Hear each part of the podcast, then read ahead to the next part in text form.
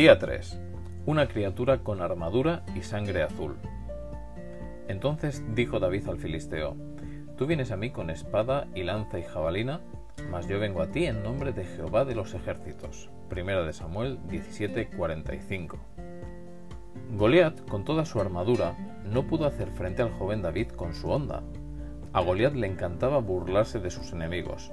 Es indudable que hasta sus compañeros filisteos se mantenían alejados de él para evitar que se irritase con ellos. Te diré que existe una criatura marina que tiene una disposición parecida. Se trata de la langosta marina. La langosta de mar está protegida por un caparazón o armadura y tiene un genio terrible. Se ha dicho que es uno de los animales más irritables porque ni siquiera se lleva bien con otras langostas.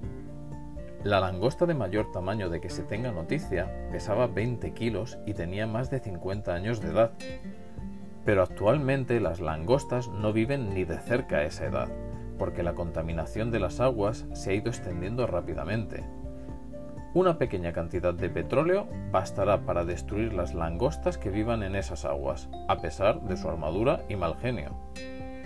Una langosta hembra puede producir hasta 15.000 huevecillos, pero las langostitas que nacen no están protegidas por un caparazón, y como son tan pequeñitas, son fácil presa de otras criaturas marinas.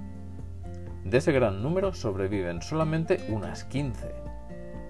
Algunas variedades de langosta respiran por las patas, usan las antenas como órganos del gusto, tienen los dientes en el estómago, carecen de oídos y tienen sangre azul.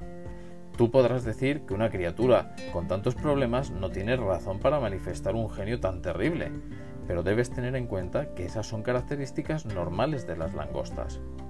Cuando Dios creó las langostas, seguramente no eran tan irritables, así como tampoco lo era Adán, antepasado de Goliat.